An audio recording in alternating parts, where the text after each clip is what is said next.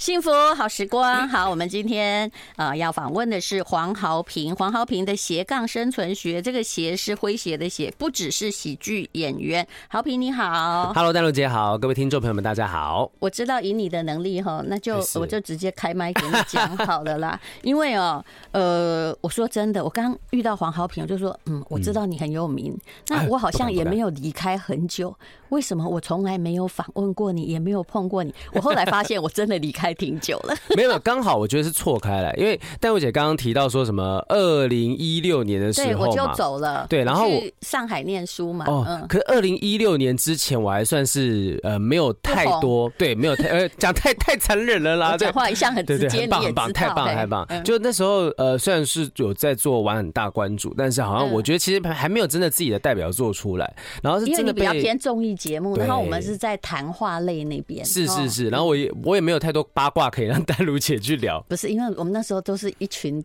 可爱的大嫂团，对不对？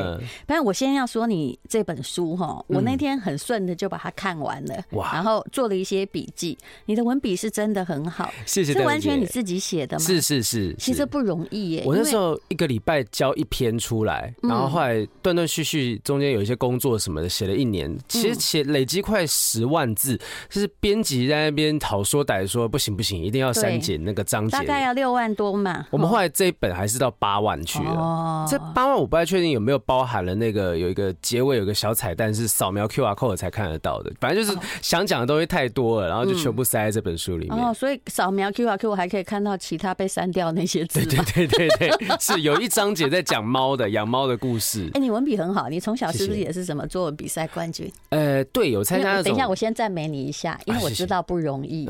因为如果我有朋友跟我说我的故事很精彩要出书，我通常会跟出版社说，我觉得这个人故事很棒。但是拜托你找个人帮他写，因为他自己写完可能就不精彩了，你知道哦？可是你这个有写手的水平，将来万一失业的话，也可以当写手。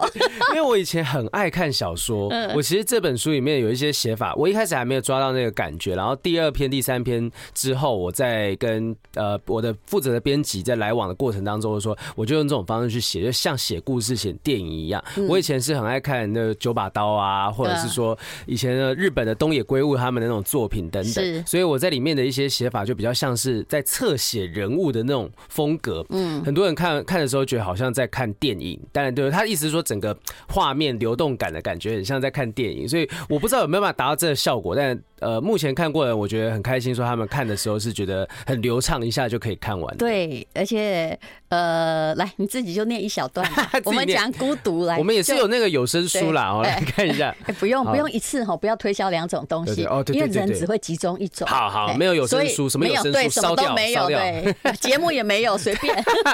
只有书和恐惧来自于未知。当我们了解孤独是什么与孤独的美好，就能打败对孤独的恐惧，从从众比较好的枷锁当中解放出来，才能够真正做自己，才能从心所欲不逾矩。这并不是在鼓吹大家尽量独自行动。我相信世界上大部分的伟大建筑与成就都是来自于众志成城。然而，我也坚信这些伟大的背后，那些小小的燎原星火，极可能来自独处时的灵感乍现。有时候，我们甚至不用喜欢一个人，只要能够一个人，就可以看到更多不一样的风景。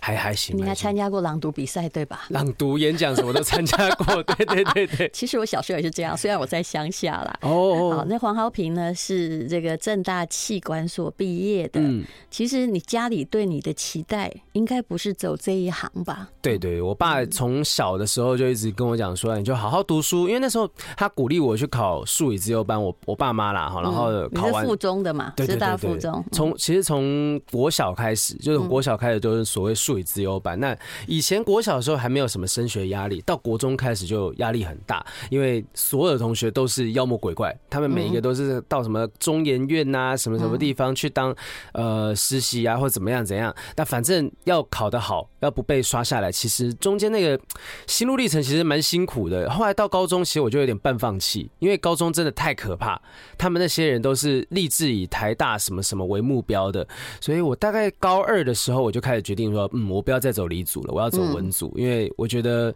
发挥创意这个比较是我想做的事情。但在理组的科目上面，暂时那时候我还没有看到这样子的视野。对，台积电也不欠黄豪平一个工程师了。但有可能，有可能那时候也想过说，如果真的去科技公司的话，可能会是一个截然不同的世界。是，好，那后来呢？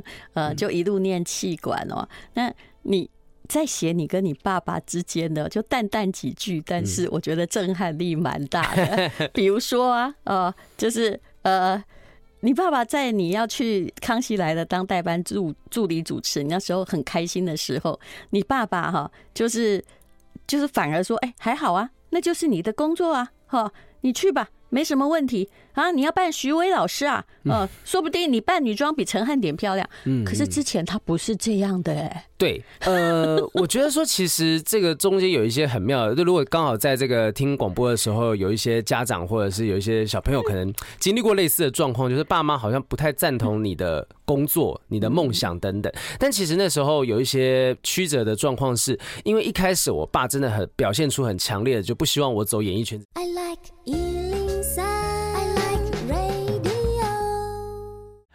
好，我们今天介绍的是黄豪平，因为他哦口才非常伶俐，文笔也很好，我就直接念他的书名好了。你等一下就从那个你爸爸的转折开始 讲哈，但是我要把书名念完，这样今天你来打书才会有收获。好的，没问题。不只是喜剧演员黄豪平的斜杠生存学，我觉得你看了这本书之后会觉得挺感动的。我第一个感动是进演艺圈还真难呐，对，真的真的真的，我觉得真的是很辛苦。我觉得大家都一定很辛苦，而且。其实你运气并不是真的很好，我很知道这是一个嗯，以电视而言哦，你说好也好，说不好也不好，也就是时代是不好的，因为。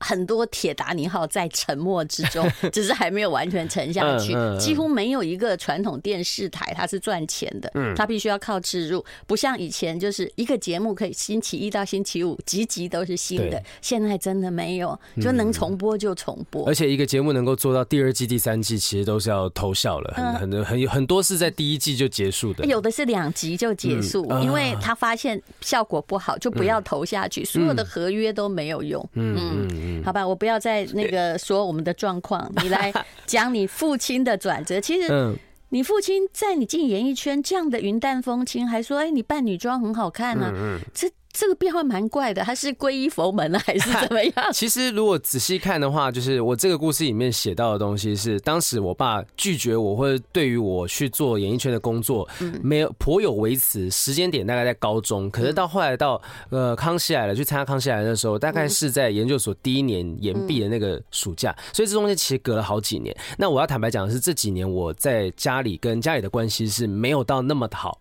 因为我其实因为这件事情，就是我爸对于我的工作啊，对于我想做的事情，先讲云南嘛，我觉得那件事很残忍。我要是你妈，我一定会去跟你爸说。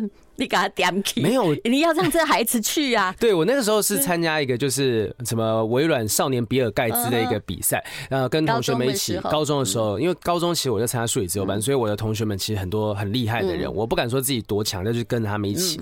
然后反正写了企划案之后，也参加比赛，就真的有机会可以去云南跟世界各国的学生吧，就一起在竞争。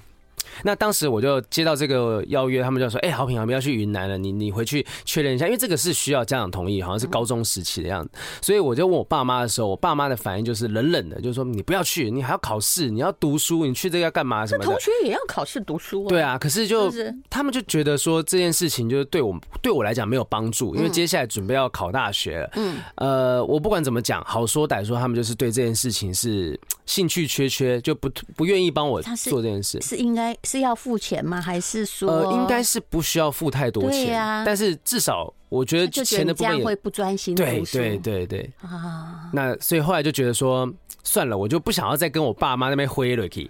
然后，但之后就开始慢慢的，也真的觉得跟家里很多东西沟通不来。同学去，而且还得奖，得奖啊，公赢斗邓来啊，对不对？心里其实一定有个洞，一定会有的。那当然现在是完全不介意这件事情，但是中间的几年过程当中，就会觉得啊，爸妈好像不太支持我想做的事情等等。一路到啊，不管是全民大闷锅啊，还有这个超级魔王大道。等等，这中间好几年的时间，我的演艺工作我是都不会跟我爸主动。可是他们会偷偷看到啊，对不对？嗯。然后有没有发表一些什么样的言论过？没有，真的，我爸我爸妈假装不知道啊。没有没有，他们也没有假装不知道，就说哦，你去录影啊，说对啊对啊，然后就我就可能就进房间，他们也不会特别跟我讲说啊，你表现的很好，什么不好之类的。唯一一次真的就是开始会沟通，就真的是康熙来那时候，在我参加《魔王大道》呃到一半，他突然间邀请我说，哎，要不要来当代班助理主持人？就是陈汉典的代班，因为他请假，对他请假，他去参加坎城影展。因为我现在要提醒大家啊，就是你要平常要把功练好，嗯，总有一天那个人会请假。对对对，就 在等我请假的人也不少。对对，就是不是 没有等他什么叫做呃自己没本事就等他出事，就真的他出事哦，就请假的时候就去代班。但是因为这几年我真的从来没有跟我爸妈沟通过什么工作上面的东西，就。我觉得说扮女装这件事情，我也不是排斥，我只是觉得我可能我爸不会那么高兴，就说啊，我我就看你在那边上节目就算了，故意跟他讲，对不对？平常不讲就这时候讲。没有没有，我我真的是想要得到他的一个同意，就是我先跟他讲一声，应该说我不管怎样我都会去，但我就是跟他讲一声，跟他说一声，结果在电话里面我就我还我还不敢当面。就是那天我要去跟他回复的时候，我记得我们那时候公司在国父纪念馆附近，然后我就在外面的小公园里面打一通电话，然后我爸接了电话之后还想，哎，你怎么中午会打来？我很少跟我爸讲电话，然后我就打给他讲说，爸，我要去参加康熙来了当助理主持人，呃，他说 OK 啊，怎么了吗？我说我要扮女装，扮徐伟老师，嗯徐伟老师就是大家大家可能想说，哎，为什么我可以扮徐伟老师？因为那时候我曾经有练习过一个模仿，就是。我是徐薇老师，就这个声音，对 对对，然后他声音是比较高一点，对，比较高一点。然后当时就说，哎，要扮女装，我就跟我爸讲这件事情，结果我爸就说很好啊，就刚才戴露讲的，他说你就去啊，这你扮女装说不定还比陈汉典漂亮。嗯，但是当下。嘻嘻哈哈讲完，我真的就在旁边哭了很久。我哭了很久才进公司去讲说，哦，我爸同意啊，就我也没有讲过我爸同意。因为感动而哭哎。对对，因为我真的那时候那几年从来没有跟我爸聊过工作的事情。你爸搞不好比你想象中热爱演艺圈。对他们其实 对我之前就跟朋友开玩笑说啊，我爸一开始为什么会对演艺圈这么反感？会不会是以前有偷偷交往过大明星？但我不并不知道这件事情。可是我等下这中间还有一个故事，其实挺。精彩的，也就是你不是去参加一个商展，我们简单讲，然后有一个大公司就挖了一个，就是不知天高地厚，竟然跟呃可能是创办人或大老板在介绍自己产品，他就看上你，叫你去公司上班嘛，对对对对对。可是你。你爸反对耶？对，我觉得那个时候又很妙。我当时也非常，所以你就知道一件事情，我爸不是单纯的对演艺圈这件事有反感，他是对于我的人生规划，他有一个明确的路径，是他希望我可以走这条路的，就是他希望我未来就是真的进去呃当公务员，因为我爸是银行银行界这样子，所以他对电脑界也没好感。我就我这个这个真的有点奇特。我印象当中，我当时最深刻的就是我直接对我爸呛说：“你知道你现在用的手机？”你的电脑里面可能有一半以上的零件都是这间公司出来的嘛？然后我就进房间，我就我就这样呛完我就走。我我我觉得我没有必要去跟我爸解释这些事情。其实当时他也没有拿铁链拴着我说你不能够去这间公司，所以我已经也做好准备说我要去，我要去当实习生。结果就是反正当时答应了之后，还没开始上班，这间公司就呃经历了巨大的商业金融风暴什么的，哇，也是现在还在了，现在还在，也还在。人家本来是台湾之光，对对，但但当时。是出了一点点状况，所以说，哎，他们决定，哎，这个这件事情先暂缓。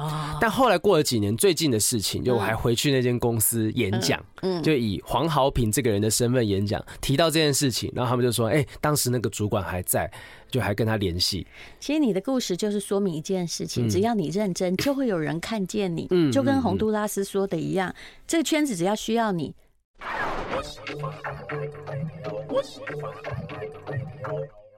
幸福好时光不只是喜剧演员，这是黄豪平的书，黄豪平的斜杠生存学。这个斜是诙谐的谐哦，我觉得这真的是一个高潮迭起的人生啊。好，刚刚我们讲到了洪都拉斯洪哥讲的那句话、嗯、名言，呃呃，应该就是说我要我问他说我要不要去留学的时候，他跟我提的那句嘛，他就讲说，就如果这个圈子真的需要你的话，你就去了再久，回来都还是有你的位置。我完全同意。对，因为真的当时。当时真的就，呃，我我跟听众朋友们讲一下，那时候我是刚好是在录一个节目，叫做《关键年代》，李大华大华哥主持的。然后他当时主持的节目，我们就当那种，就像有点像是班底在那边聊天。做了一年多两年的时间，也觉得啊，这样好像蛮有机会，可以有有被大家看见的可能性。然后突然间，我就考上了一个名古屋商科大学的交换学生，对，要去半年的时间，那就会想说，哎，那我要跟这个节目请辞喽。就虽然也不是什么大工作，你那时候在念大学是？对，那时候还在大学时期，那觉得哇，这个有可以有电视曝光都不错，但突然间要。请辞，我觉得有一点可惜，所以我就呃东问西问，后来问了洪哥洪都拉斯，因为之前我在魔王呃那个叫全民大闷锅魔王选秀赛的时候，就是模仿他的角色叶教授，所以我就后来认识他，我就问他这件事情，我说我到底该不该去？他说，因为我很怕说回来之后就没有我的位置，没有我的角色，就他讲说啊，这个如果这个圈子真的需要你的话，你去再久，你回来还是都会有你的位置在。我想要对。就如果真的我去了之后回来就没有我的位置，表示我很容易被取代啊。那我本来就不不可能，就算我待着都不可能在演艺圈能够多多有多大的成就。所以我听了之后我就觉得对，好，我就。彻底的放手一搏，直接去了日本。但当时很好笑，是在准备要去日本之前要请辞的当天，制作人直接跟我们讲说：“啊，这节目要收了。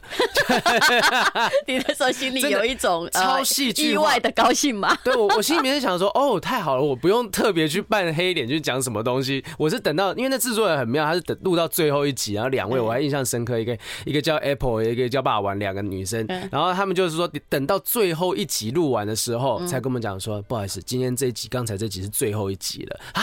就大家都没有。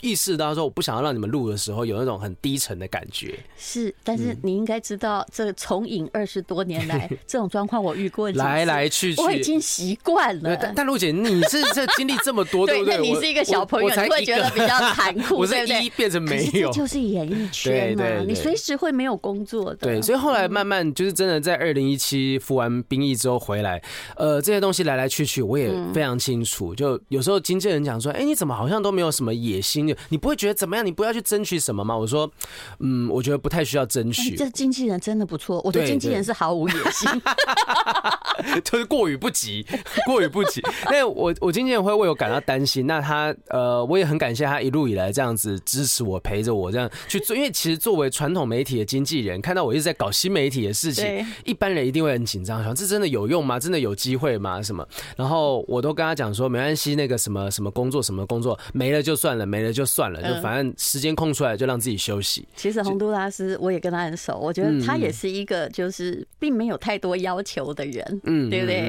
但他尽力的去做好他每一个角色，你很少去看到他争取什么，人家叫他当绿叶他就当绿叶啊，是是是。可他说是对的，如果真的有人需要你，你离开再久。你都回得来，嗯嗯，所以我觉得其实这句话也是送给听众，或者是各个领域、各个行业都是一样了。演艺圈可能当然显得比较残酷一点点，但是我觉得各个领域都是这样子。你可以谈一下，就是你跟伯恩还有他旁边那个贺龙，嗯嗯，他们的。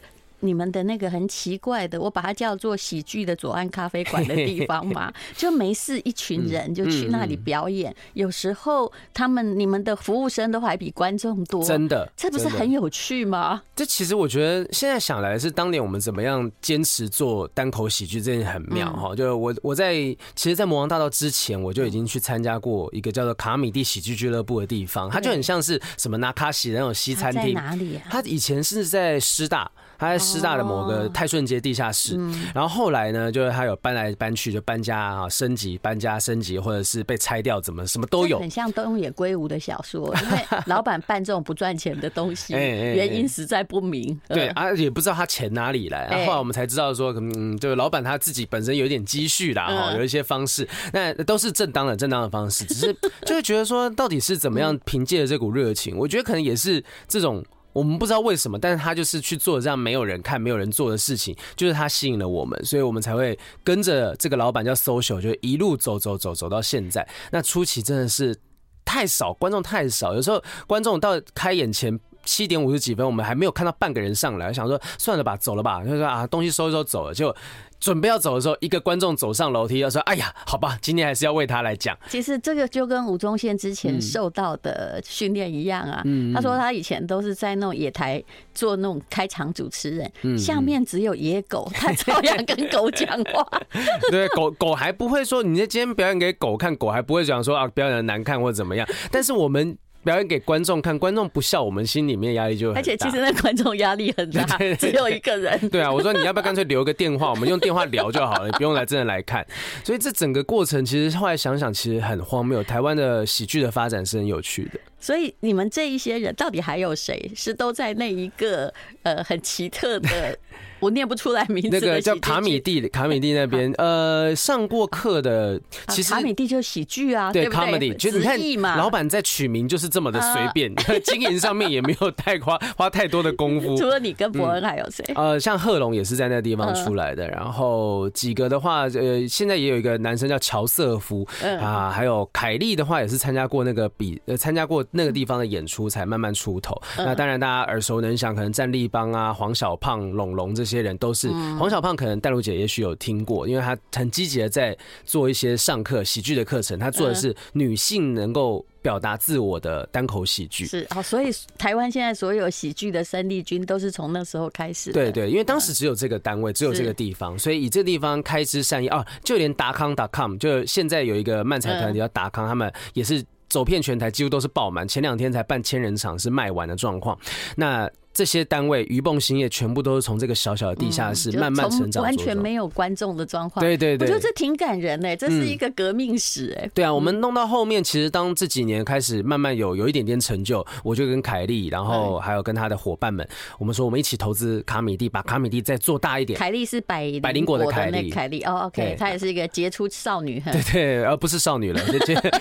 你不要这样，我讲话比较好听。I like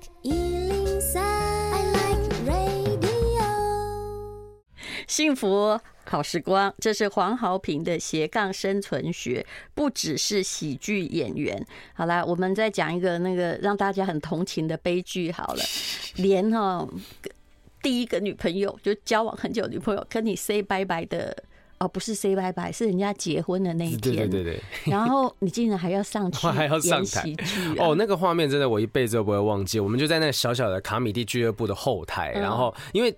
呃，我前女友的一个同事，他一自己也是有在讲脱口秀，他现在人在这个北京那边发展，然后他就。一进来就讲说，已经出社会了，已经已经我已经退伍了，我我已经退伍，就就是服完兵役回来才也没多久，然后到后台的时候，他就问说：“哎，好平，你今天上台啊？你会讲你前女友的故事吗？”我说：“应该会吧，我讲就开开玩笑嘛，就讲就讲一下这件事。”然后他的那个同事就跟我讲说：“哎，那你知道他结婚了吗？”就在我要上台的前十五分钟，他突然跟我讲说：“我前女友结婚了，而且还是就已经大概他说他说两个月前的事情吧，就是热腾腾的一个新闻。我当时人在服兵役都不知道。”这件事情，然后一上台讲着讲着，这人真坏。但是，但是其实我觉得他坏，但是很荒谬的好笑。然后旁边我们的那个助理 行政，看你怎么样喜剧的下去。对啊，行政就跟我们讲，你现在跟他讲，他等下怎么说啊？就还很紧张。你知道，如果是我，我会怎么回答？怎么样？怎么样？为了面子，我也还是要放他一枪。我会跟他说。那那个，请帮我带话，嗯嗯，希望呢跟他在一起的人，好可以长命百岁。我我跟你讲，戴茹姐，我记得我那时候跟他讲了一句话，因为我隔天早上我还记得我隔天早上去健身房，然后我去健身房在跑步机上面就想想，因为呃我前女友啊，在我书里面有提到，她是就是当然就是遇到更好的人嘛，遇到她觉得更好的人，然后对方刚好表面一定要这样讲，对对对，那对方。个刚好也姓黄，跟我一样姓黄，然后我就写了一封很长的讯息给他，最后一句话，我真的好骄傲，我真的是文案大师，我写说，我写说，恭呃恭喜你，你终究成为了一个黄太太。你会不会觉得这就很很很非常对对对，然后我就觉得我算你行，对对对对，但我觉得我不知道他有没有意识到这中间的讽刺性，但是我传出去谁会没有意识到啊？我就传出去之后，我就再也不管说他的回复什么时候，我就正式的好好的把这段感情就画下一个，说不定早就被封锁了。然后反正我就很自己的骄傲说哇，我可以写出这种话来。但但是后来就觉得就很很感谢在这一段感情当中，就是我经历的一切，把我现在能够变成这个模样。那我们的听众朋友一定想要知道，那么痛苦的状况下，你上台怎么讲？你真的还讲那个故事？我真的忘了我讲什么东西，但我好像确实讲过一个东西，是说，哎，我前女友在我下单位两个礼拜之后就跟人家跑了。哦，你们知道两个礼拜，各位两个礼拜在超市买来的牛奶的保质保存期间都比这个长，就讲。这些东西，然后甚至也把那个当时把这件事情讲出来的那个 Hector 那个那个演员的名字讲出来，说就是你啦！上台之前跟我讲这个，害我讲不好啊！大家就大笑狂笑。你看，我们都在别人的 悲剧里面哈大笑，对不对？嗯但我觉得那是一个疗愈的过程，就真的真的做完。所以为什么我会很喜欢单口喜剧或现场喜剧？就是我觉得很赤裸的把我们的弱点、把我们的缺点展现在大家面前。但是我们的工作是让你不会觉得我们可怜，而是觉得哦，这件事好荒谬、好笑。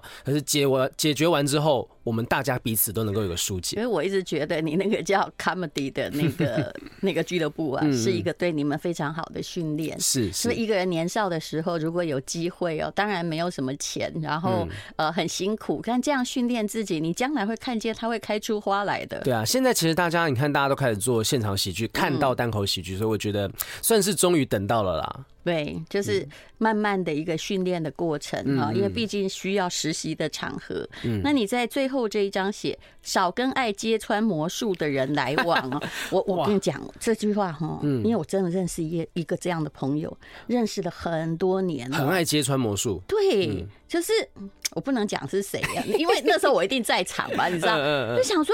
看魔术你就看呐，你为什么一定要这样哈盯着人家，好像人家犯罪一样？对对。然后最后就说啊，我知道了，就是在这里，他在做手脚。